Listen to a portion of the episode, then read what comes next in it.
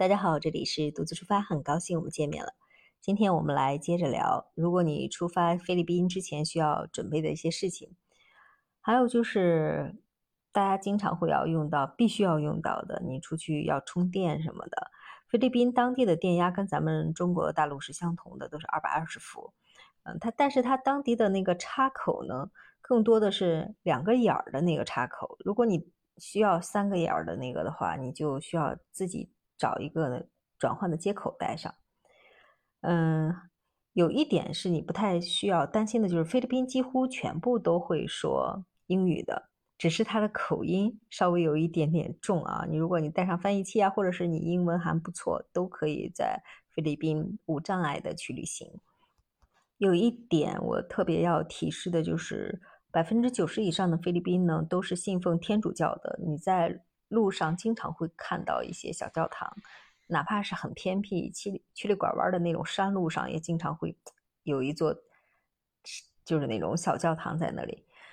这个菲律宾之前没有被殖民之前，好像不是这样的。但是被殖民统治过之后，他的民众信仰就是大部分这样九十以上的菲律宾都是信奉天主教的，甚至在学校，就是我不是说，呃，学校有的开课之前或者是。怎么样？他们都是要去祷告的，所以这一点的话，如果你去到那里，不要去惊讶。很多人去到菲律宾呢，都是想去做浮潜呀、跳导游啊这些的。即使你不做跳导游、浮潜，你也有必须要做的一件事情，要带上那个防晒。它的日照真的是很厉害，嗯，建议你真的是把防晒做足了。还有呢，就是，嗯，菲律宾那个地方。气候啊，还有饮食的原因，建议你去之前可以带一点点那个止泻药。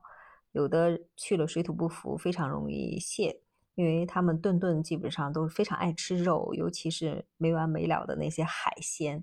蔬菜水果的话，在当地算是比较贵的，所以有的地方蔬菜水果不多。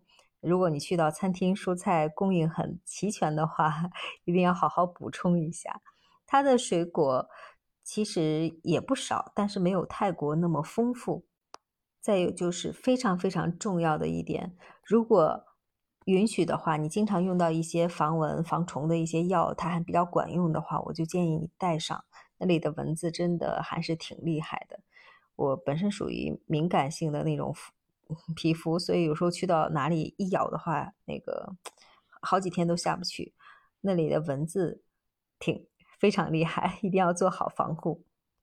如果你是特别对衣着各方面很有讲究，要去拍一些大片儿的话，有工作需求的话，建议你带上像嗯，就是熨斗呀这些的，或者去了也有啊，你可以有的旅有的酒店没有，有的因为那里太潮湿闷热的话，整个衣服它就一有时候会是像广州的天气一样，有点湿颤颤的那种感觉。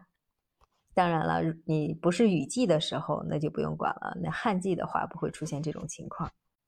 最后呢，就是大家比较关心的费用问题了。其实去菲律宾的机票，嗯，你如果提前订的话，价格很便宜啊，有的一千块钱左右这样的。住宿呀、餐饮其实价格也都不高。